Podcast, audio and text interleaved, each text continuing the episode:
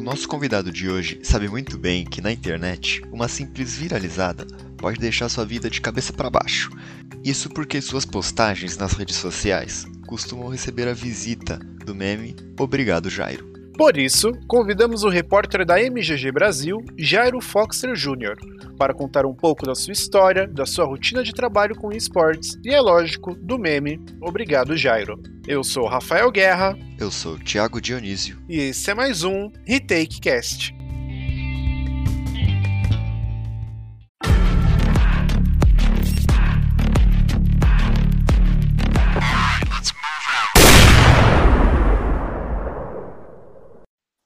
Primeiro, obrigado, Jairo, sem meme.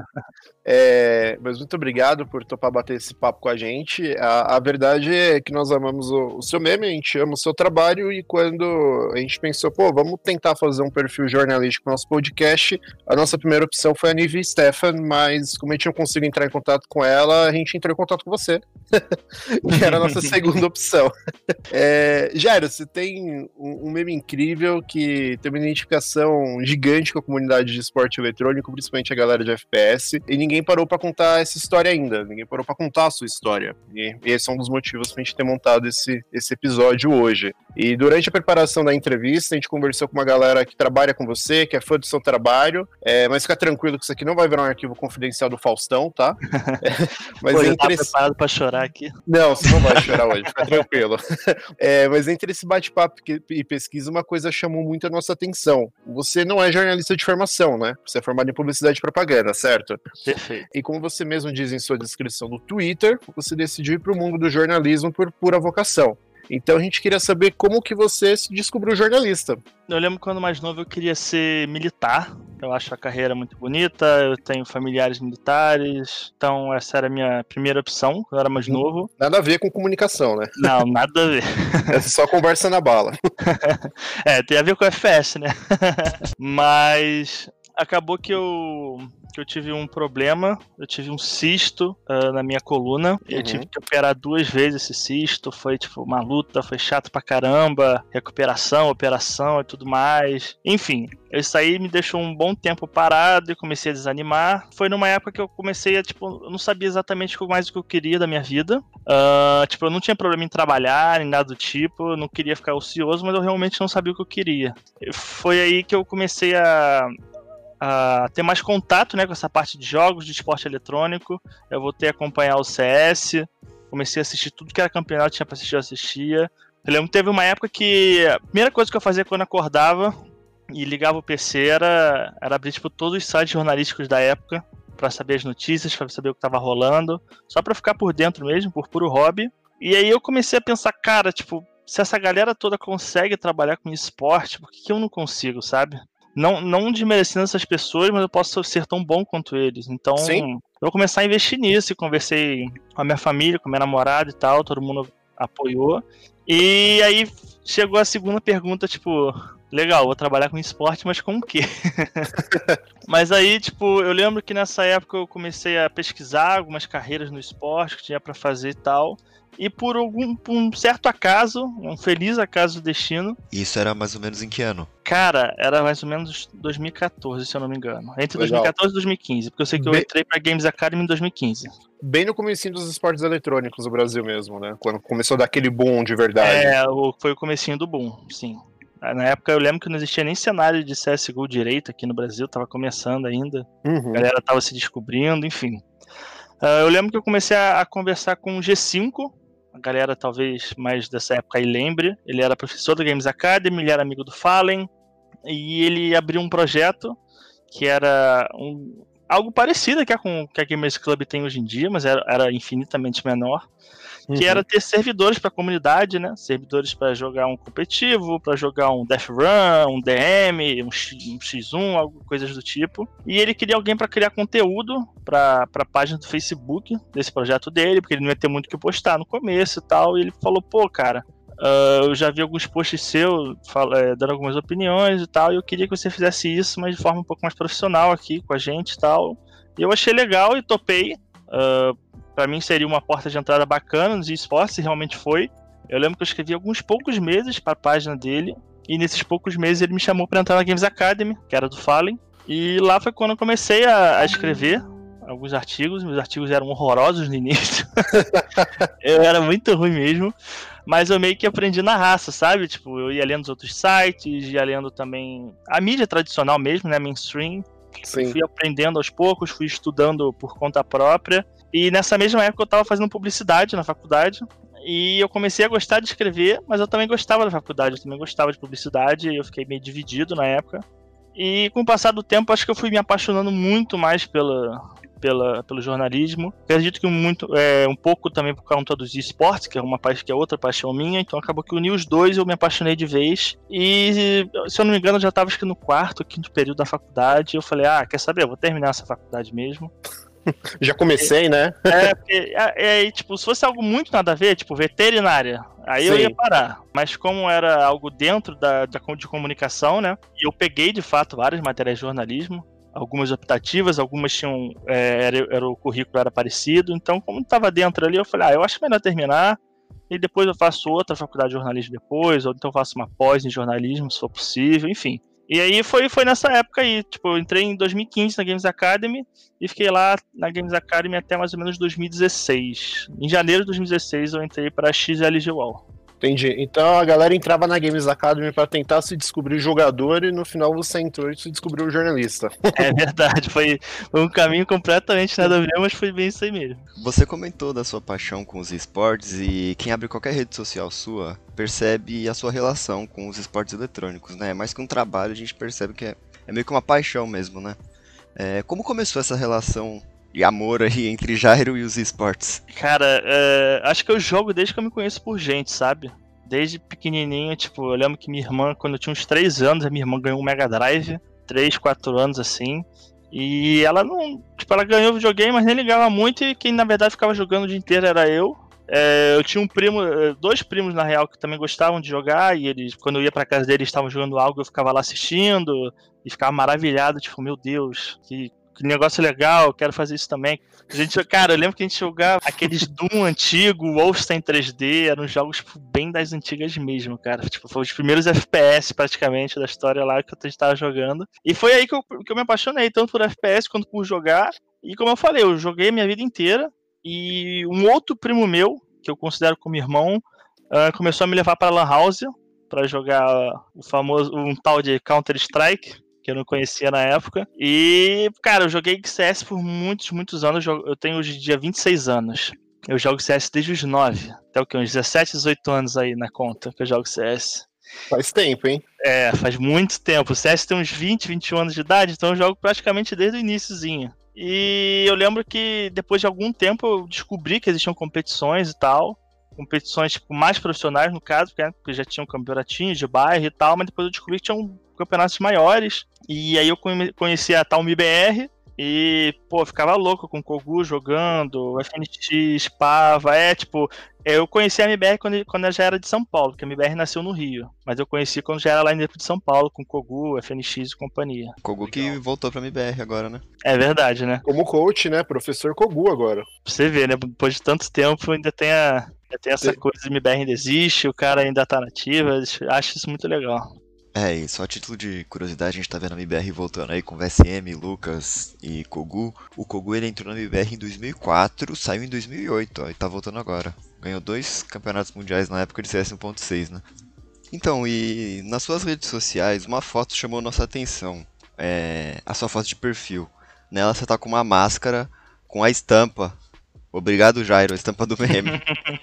é, e pelo que parece, você abraçou realmente o meme, né? E a pergunta que fica é: como isso tudo começou? A questão do Obrigado, Jairo. Cara, por ter um pouco dessa veia de publicitário dentro de mim, por ter estudado por muito tempo, uh, eu sempre achei importante estar em contato com a comunidade, Uh, mostrar que eu tô ali junto deles, mostrar que eu sou, que eu posso ser uma fonte de informação para eles. Então, desde que eu comecei a escrever, eu postava uh, as minhas notícias nos grupos. Uh, no começo eu já, já recebi muita crítica e tal, porque como eu falei, eu era horroroso e merecia as críticas, mas foram essas críticas que me fizeram melhorar. E eu acho que por um tempo a galera começou a me conhecer nos grupos, sabe? A galera já via que o tal de Jairo Jairo Júnior sempre postava notícia lá. Uh, depois de muito tempo eu comecei a ser reconhecido no próprio CS também Tipo, eu entrava numa partida aleatória, num matchmaking da vida, e a galera, tipo, na, na época a galera nem sabia meu nome, só falava, nossa, você não é o cara do grupo? eu era o cara do grupo ou o cara da notícia que eles chamavam. E é uma coisa que você continua fazendo, né? Eu tô no grupo do. Quando Toda... tem postagem do Jairo, até estranho, na verdade. cara, tudo que é jogo, cara, tipo, é que eu escrevo muito mais sobre CS, agora tô escrevendo sobre Valorant também, que é um jogo que eu gostei muito, mas todo, praticamente toda notícia que eu, que eu escrevo eu já posto lá no grupo. Legal. E acabou que um belo dia, tipo, algum abençoado que eu não sei nem quem foi. tipo, lançou é, o meme, botou lá minha, um fundo preto, botou a minha foto de perfil antiga que eu usava no Facebook, escreveu lá um obrigado, Jairo. e, mano, aí quando eu vi aquilo, cara, eu ri tanto. Eu falei, caraca, o que o cara criou, não sei o que, eu ri pra caramba, mas tipo, tá, beleza, tipo, pra você ver que eu não sei quem é, porque eu, vi que o cara criou isso, eu ri pra caramba, mas eu, tipo, eu meio que esqueci, sabe? Tipo, ah, isso é um negócio passageiro, uma coisinha só. Aí eu acho que as outras pessoas também riram, também acharam engraçado e começaram a, a postar na, na, nas, nas, nas, matérias. Cada matéria nova que eu postava tinha mais daquela imagem, mais obrigado Jairo, mais obrigado Jairo, mais obrigado Jairo. E aí, aí outros abençoados começaram a, a criar uh, novos obrigados Jairo, né? Me botaram de Naruto, me botaram de terrorista, me botaram de Flash também. Padre, de Flash. O de Flash é meu favorito. O meu também. cara, me botaram de tudo e isso, tipo, explodiu, né, na comunidade. A galera dos grupos começou a postar direto. Eu me surpreendi que a, jogadores, treinadores, casters, etc., a galera ia falar comigo e, e, e conhecia o meme, sabe? E aí eu vi, tipo, a proporção que isso tomou, né? O Gaulete falou em live já sobre isso. Mas enfim, foi bem por aí que começou. Eu não sei quem começou. Eu não sei, tipo, da onde esse cara tirou essa ideia. Mas eu sei que a primeira vez que eu vi, eu ri pra caramba. Todas as vezes que a galera, tipo, postava uma variação nova, eu ria também.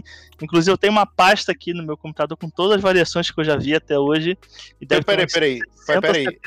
Existe uma pasta com Jairo Verso, então, é isso? Existe, pior é que existe. Cara. muito bom. Pior é que existe. Tem mu muita, muita, muita, muita. É, sensacional. Essa pasta é, é, uma das coisas que eu queria muito ver na minha vida um dia, viu? Eu mostrei em live uma vez, mas depois eu te mando os memes dela. Perfeito, já. É, como você mesmo falou, você fez publicidade, né? E uma coisa que eu bato muito na tecla quando converso sobre jornalismo com alguns amigos é que o jornalista deveria ter menos medo de se vender. Sei uhum. que é formado em publicidade sabe disso melhor do que ninguém, né? Você enxerga que essa sua aproximação com a comunidade tem ajudado não apenas na divulgação do seu trabalho, mas também na, na divulgação do, do Jairo, do jornalista Jairo? Na verdade, eu tenho certeza que sim. Eu concordo com você que o jornalista tem que saber se vender mais. Porém, uh, há uma linha tênue nisso aí. Uh, tipo, esse negócio de virar meme e tal, de ficar um pouquinho alta, foi algo tipo que aconteceu uma vez mas eu também não acho que deva acontecer sempre, porque as estrelas dos, dos esportes são jogadores, são os treinadores, a própria torcida. Então eu não quero também me colocar em posição, uma posição que não é minha, sabe? Até porque nós somos jornalistas, não somos influenciadores. Também há uma, uma boa diferença nisso aí. Então, eu acho que, tipo, eu acho que sim, que a gente tem que saber vender nosso peixe. Eu acho sim que a gente tem que estar em contato com a comunidade. Que às vezes, em algumas ocasiões, a gente tem que agir um pouco como, influencer, como influencer. Mas saber separar isso também e não fazer demais, sabe?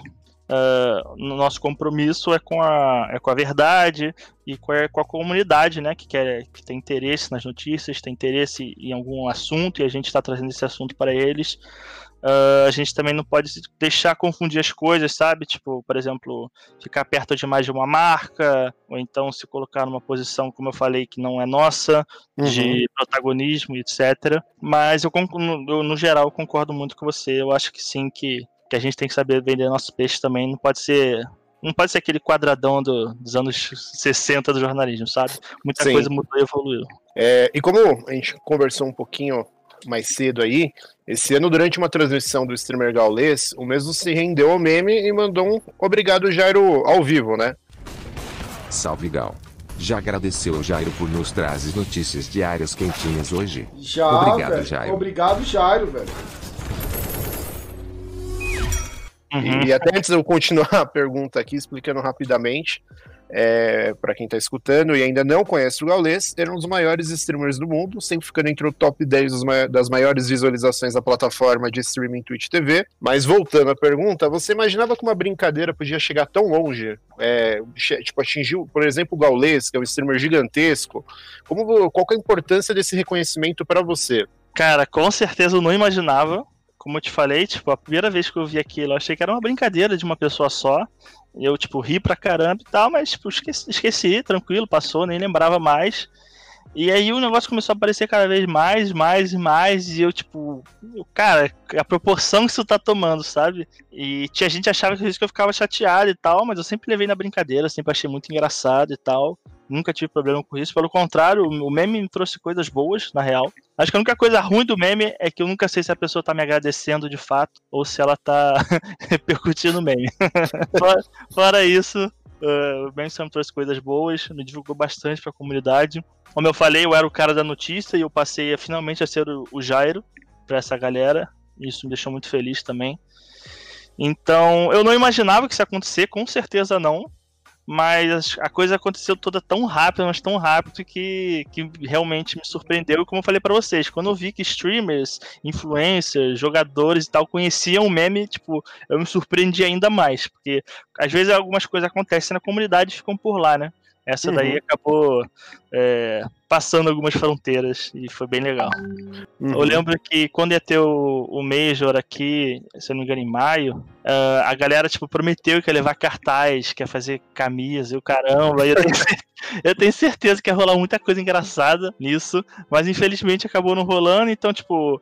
Uh, vamos dizer, o meu, entre aspas, aproveitamento do meme foi 100% online. Uh, a única coisa engraçada mesmo foi a máscara que eu recebi, que vocês até comentaram, que era um rapaz que tinha uma gráfica e estava testando uh, a criação de máscaras com temas e tal. E um dos temas da, que ele fez foi, minha, foi, o meu rosto ali, o meu meme. Ele postou no grupo, eu ri pra caramba quando ele postou também, só que eu achei que era, que era, que era montagem.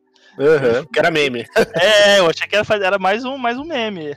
Aí ele, não, é real, não sei o que. Inclusive, pô, me passa teu endereço, não sei o que, vou te, vou te mandar de presente a máscara. E acabou que ele mandou mesmo, mandou a máscara de presente, me mandou algumas máscaras com a temática do CS também. Então, acho que assim, acho que o máximo que aconteceu online, tipo, de engraçado, de cômico, foi eu receber uma máscara com o meu rosto estampado nela. Legal. Falando um pouco mais do seu trabalho jornalístico, conta um pouco pra gente aí onde a gente pode encontrar o seu trabalho, quais grupos, quais sites. Tá, uh, eu trabalho atualmente no Millennium Brasil, ou MGG se preferirem. É o antigo Versus e Esportes. A galera talvez conheça mais o nome do Versus, que ficou bem conhecido na comunidade, mas agora a gente mudou de marca, é uma marca internacional. Tem o, tem o Millennium nos Estados Unidos, tem o Millennium na França, então virou uma coisa maior e mais legal. Como eu falei, sou jornalista, é, trabalho nessa área desde 2015. Uh, ah, e atualmente, cara, eu produzo um pouco de tudo dentro, dentro da temática de esporte, da temática de games competitivos. Eu já fiz guia, eu já fiz tipo notícias quentes, notícias mais frias, listinhas, várias entrevistas. Eu também gosto bastante de fazer alguns opinativos, inclusive estou tentando investir mais nisso que é algo que eu acho bastante legal fazer e a galera curte. Uhum. E falta um pouco, né, nesse mundo Sim. De jornalismo de esporte eletrônico. Duas coisas até que você falou agora do opinativo, duas coisas que eu sinto muita falta são de crônicas e de artigos de opinião mesmo. Com certeza, cara. Eu lembro que eu fiz uma crônica, tipo, há muito tempo. E a galera gostou bastante também. Legal. Foi até sobre um assunto meio chato, que foi o. Na época que um jogador saiu no meio de uma partida e tal. Enfim, mas ficou bem legal e a galera curtiu, mas acabou que eu não fiz mais. Você até falou algo bacana agora, realmente falta isso. E opinativos é algo que eu, que eu tenho investido, que eu tenho gostado de fazer, que a comunidade também está abraçando. Então, também faço bastante vídeo, vídeo tanto de entrevista, às vezes eu pego uma matéria que eu já escrevi e ela, ela vira um vídeo. Tudo um pouco aí, é, bastante cobertura de evento também, infelizmente não agora, por conta da, da pandemia, mas já fui a diversos eventos aí, de vários jogos, não só de CS. Então, acho que de tudo um pouco aí que tem para fazer sobre cobertura jornalística dentro do, do, dos esportes, seja de CS, seja de LoL, Free Fire, Valorant, tudo que é jogo, eu tô aí fazendo. E você, e você entra nos respectivos grupos desses, desses jogos e posta as notícias lá? Ou é só uma coisa do caso do grupo do CSGO mesmo? Não, eu tô, eu tô em bastante grupo de outros jogos também. Como eu falei, eu tenho grupo, tô em grupo de Free Fire, de PUBG, uh, de CS, de Valorant, de LoL. Então, tipo, eu tô em bastante grupo sim, só como eu escrevo mais sobre CS e agora mais um pouco do Valorant também, então eu posto mais nesses grupos. Mas também estou tentando me aproximar cada vez mais da comunidade de PUBG, agora que eu tô como jurado do Prêmio Esportes Brasil de Battle Royale. Então é outro, outro, outra comunidade que eu quero me aproximar cada vez mais. Então, é, você comentou da pandemia, a gente ficou sabendo que você é uma pessoa bem tranquila e divertida no trabalho, mas não divide a redação com os colegas de trabalho por morar no Rio, né? E qual a dificuldade de trabalhar com notícia tendo essa distância? Como funciona essa dinâmica? Assim, para mim não, não era um grande não é um grande problema quanto poderia ser para outras pessoas, porque eu trabalho assim desde o início, sabe? Tipo, desde 2015, da época do Games Academy, XLG, época do UOL, tipo, todos os sites que eu escrevi foi aqui de casa. Então eu meio que já tenho, já tô acostumado com isso, sabe? Para mim é tranquilo. Uh, eu vejo muita gente que fala, nossa, não consegui trabalhar em casa, que eu ia me distrair, não sei o quê. Só que como eu sempre tive isso na minha vida, para mim isso nunca foi o problema. Uh, o maior problema, na minha opinião, é ficar longe dos eventos, que como a maioria deles acontece em São Paulo e eu sou do Rio, isso me dói bastante, porque eu gosto muito de ir nos eventos, eu gosto muito de estar em contato com a comunidade, com os jogadores e tal. Então eu diria que essa é a pior parte de estar longe, é ficar longe dos eventos. E também por conta de networking, cara. Porque você, como jornalista, precisa fazer um, é, um network bom para você. Você precisa conhecer né, os jogadores, os influencers, às vezes para conseguir um furo bacana, às vezes fazer uma matéria diferente, uma entrevista e tal. Então você precisa ser conhecido não só na comunidade da galera tipo que joga, mas também da galera profissional. Então eu sinto também que eu fico um pouco para trás nessa questão de networking. Mas, enfim, acontece, né? Mas você pensa em se mudar para São Paulo ou Sim, sim. Eu tenho essa é minha. O maior objetivo atualmente é esse, sabe? Me mudar para São Paulo. Uh, eu só tenho que ver porque, tipo, São Paulo é um pouco, um, é um pouco caro. Se fosse para me mudar aqui no Rio, já teria conseguido faz tempo, porque aqui eu já achei muito lugar bacana e num preço legal também. Mas São Paulo, por ser uma cidade bem cara para morar, enfim, eu também namoro, pretendo me mudar junto com a minha namorada e como eu tenho emprego já em São Paulo garantido e ela não tem, tem essa questão também. Então a gente está avaliando tudo direitinho, tentando não dar um passo maior do que a perna, mas isso vai acontecer com certeza um dia. Muito legal. É, e Jairo, até para a gente poder começar a terminar a nossa entrevista, durante a nossa pesquisa, sua colega de trabalho, Bia Coutinho, nos contou uma história bem interessante de quando você veio fazer a cobertura da BGS lá em 2018. Eu tô indo porque eu já sei com mais ou menos qual é a história, né? é, parece que você teve uma certa dificuldade no percurso. Você, você poderia contar essa história melhor pra gente? Ela lembrou disso? Ela lembrou disso. ai, ai, cara, eu lembro que foi o meu primeiro evento presencial em São Paulo pelo Versus na época. Legal. Você já tinha vindo para São Paulo ou não? Já, já, já. Já tinha ido pela, pela XLG já algumas vezes. Mas pelo Versus foi o primeiro. Deu aquele um pouco de nervosismo, né? De ser o primeiro evento pelo, pelo, pelo seu site novo e tal. Por ser uma viagem. Por mais que não seja algo internacional, ainda assim é uma viagem. E eu lembro que tinham dois lugares com nomes parecidos. eu até esqueci o nome do lugar agora, cara. É onde acontece a BGS todo ano. É no, é no Expo Center Norte. Isso. E mas teve, mas ó, em sua defesa, teve um ano que ela foi no lugar aonde você foi parar e foi em 2016, porque eu fui. Ah, tá vendo? Óbvio, eu e... vou te defender já. E eu lembro que esse lugar que eu fui, ele acontece a Comic Con. Eu já fui Sim. na Comic Con também cobrir. Então, na hora que eu coloquei lá no, no aplicativo o nome do lugar, eu provavelmente liguei quando eu fui na. Uh, ao dia que eu fui a Comic Con, liguei o nome ali, e eu falei, ah, é aqui. Aí uhum. fui, amarradaço lá. Tô lá, curtindo a viagem, tranquilo, sossegado. Bem nos amanhecéis. Pois é. Cara, eu cheguei lá, não tinha ninguém. Parecia uma cidade fantástica. Eu falei, meu Deus, porque, cara, se você chega no evento, você espera que música, luzes e milhares de pessoas, né, cara? BGS enche pra caramba. Uhum. Quem foi sabe. Então eu achei que não tinha ninguém. Falei, não é possível. Ele tá fazendo evento do outro lado, tem uma coisa errada aqui. Aí Tem um puxadinho. Comecei... É, alguma coisa de errado. Aí eu comecei a olhar em volta. Peraí, mas você desceu do táxi? Desci, cara. Eu desci, comecei a olhar em volta. E aí vi, aí vi que ia ter um evento de grávida lá no dia. não é possível. Não tem ninguém vai ter evento de grávida. Ah, não, não é possível. E aí eu fui começar a buscar na internet, tipo, entrar no site da BGS e tal. E aí eu vi a, a burrada que eu fiz. Eu falei, meu Deus, eu tô no lugar errado, cara. Trânsito de São Paulo já não é legal. Eu ainda fui pro uhum. lugar errado, meu Jesus. Maravilhoso. aí eu tive que ligar pra Bárbara, que era a nossa editor-chefe. Falei, mano, tô no lugar errado, tô no evento de grávida e vou, vou chegar atrasado. E onde era esse evento de grávida e onde era a BGS? Então, é isso que eu vou contar para vocês agora. Aqui é na, que eu não lembro o nome rápida. Só, só pra galera ter uma ideia.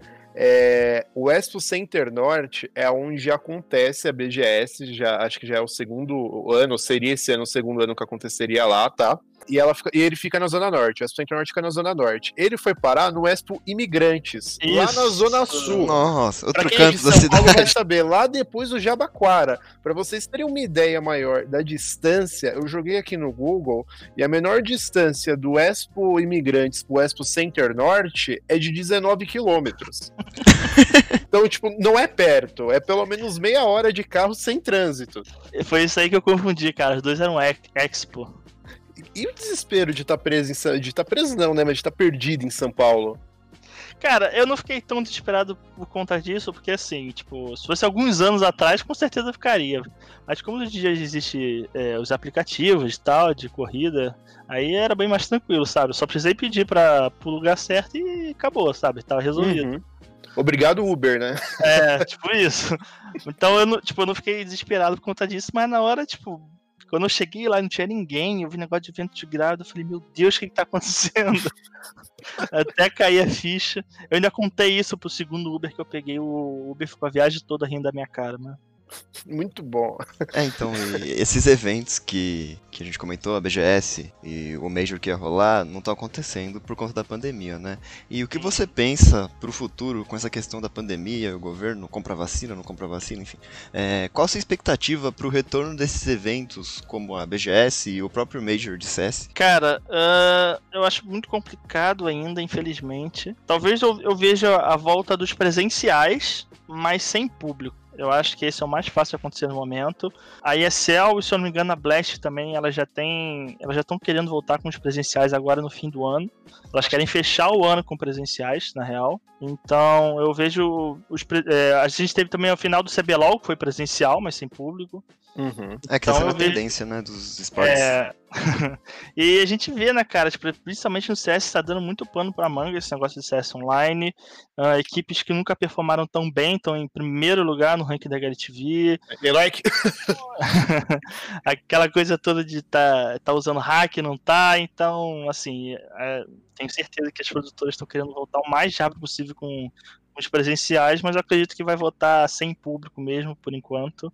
Não tem muito o que fazer, né, cara? Aglomeração e tal. Então, assim, você fazer um negócio só com os jogadores e com a staff é muito mais seguro, você consegue uh, testar todo mundo, você consegue ter um controle muito maior do que se for fazer com uma galera, sabe? Tipo, botar a galera no estádio, aí é, é complicado. Então, uhum. infelizmente, a gente sabe também, tipo, a, as vacinas estão enfim, as pessoas dizem que as vacinas estão para sair, os especialistas e tudo mais, mas a gente sabe que pode dar errado, pode ser que, que ela não, não chegue a imunizar como esperado. A gente também vai ter que esperar algum tempo para que ela seja distribuída para todo mundo e que a gente tenha aquela coisa de imunidade por rebanho. Então, assim, Uh, eu sei que a ansiedade é grande, para mim também é gigantesca, cara. Eu não vejo a hora de ir para um evento.